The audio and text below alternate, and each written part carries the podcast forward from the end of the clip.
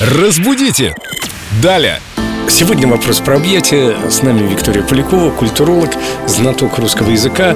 И, конечно же, Вика знает толк в объятиях. Ну что, Викусь, обнимашки?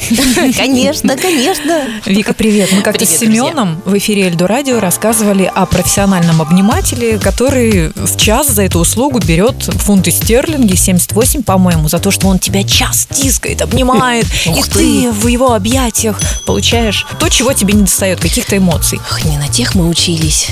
Это точно. И вопрос такой, он обнял или обнял? Как правильно, чтобы это не звучало разговорно? В любом случае, если мы говорим о мужском роде, а неважно, одушевленный или неодушевленный, это обниматель или лес своими ветками кого-то обнял, в любом случае ударение будет на первой букве О, на первом слоге «обнял». Соответственно, если это женский род, то «обняла».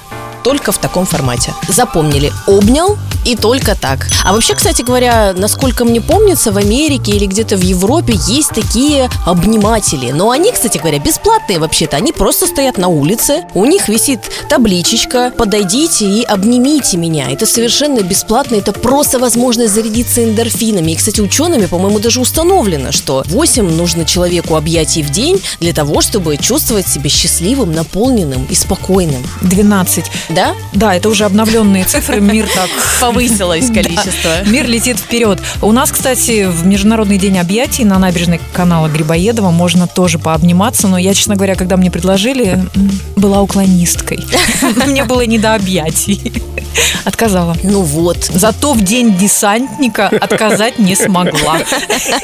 Мне кажется, там не спрашивают. Это да, тебя просто обнимают. Так, подождите, значит, норма по объятиям в день повысилась. Да, Теперь 12, значит, еще 4 не хватает. восполним. Давайте восполним. Обнимаемся до самых новостей на Эльдо Радио. Разбудите!